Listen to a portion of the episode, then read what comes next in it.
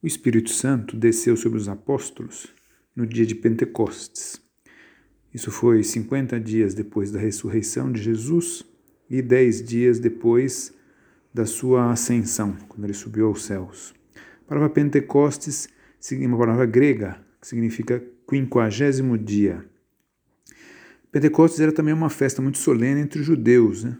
e era uma figura assim daquela que hoje celebram os cristãos.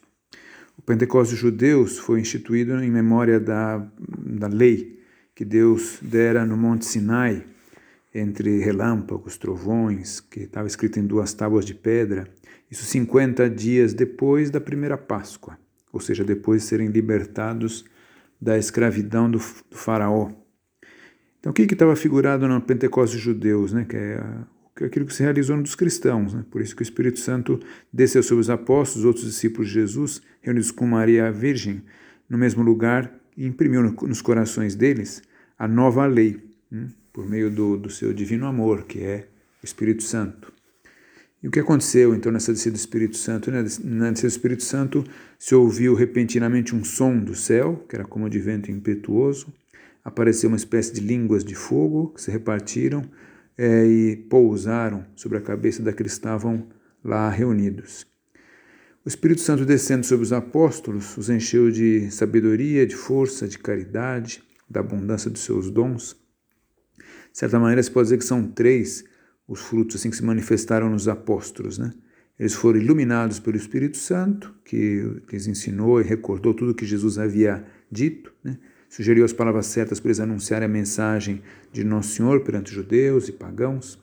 Depois, em segundo lugar, foram fortificados pelo Espírito Santo, expeliu do coração deles o temor, né, o respeito humano, é, tanto para as dificuldades como para as perseguições, e até mesmo para arriscar a vida. E os apóstolos também foram, em terceiro lugar, santificados pelo Espírito Santo. Né. O Espírito Santo estabeleceu com seus dons e as graças no coração deles para permanecer para sempre. Então, os apóstolos, depois que foram cheios do Espírito Santo, de, de ignorantes que eram, começaram a entender os mais profundos mistérios da Sagrada Escritura. Né? De tímidos que eles eram, se tornaram corajosos, começaram a pregar a doutrina de Jesus Cristo, começaram a falar em diversas línguas, operaram grandes milagres. E o primeiro fruto foi a conversão de 3 mil pessoas na pregação feita por São Pedro no próprio dia de Pentecostes. E logo depois vieram muitas outras conversões. Então, essa vinda do Espírito Santo não foi só para aquele momento, lá no cenáculo, né? não foi só para excluinte para aquela época. É, continua hoje o Espírito Santo descendo sobre nós na igreja. Né? É, e nós não podemos olhar para Pentecostes só com uma saudade assim de um tempo que já não retorna. Né? Não, continua vivo. Né? Por, por ocasião de encontros, retiros, é impressionante ver como há verdadeiros Pentecostes nas almas. Né? E que não deve se tratar só de um impulso sentimental, mas de uma ação duradoura, profunda assim do Espírito Santo na alma.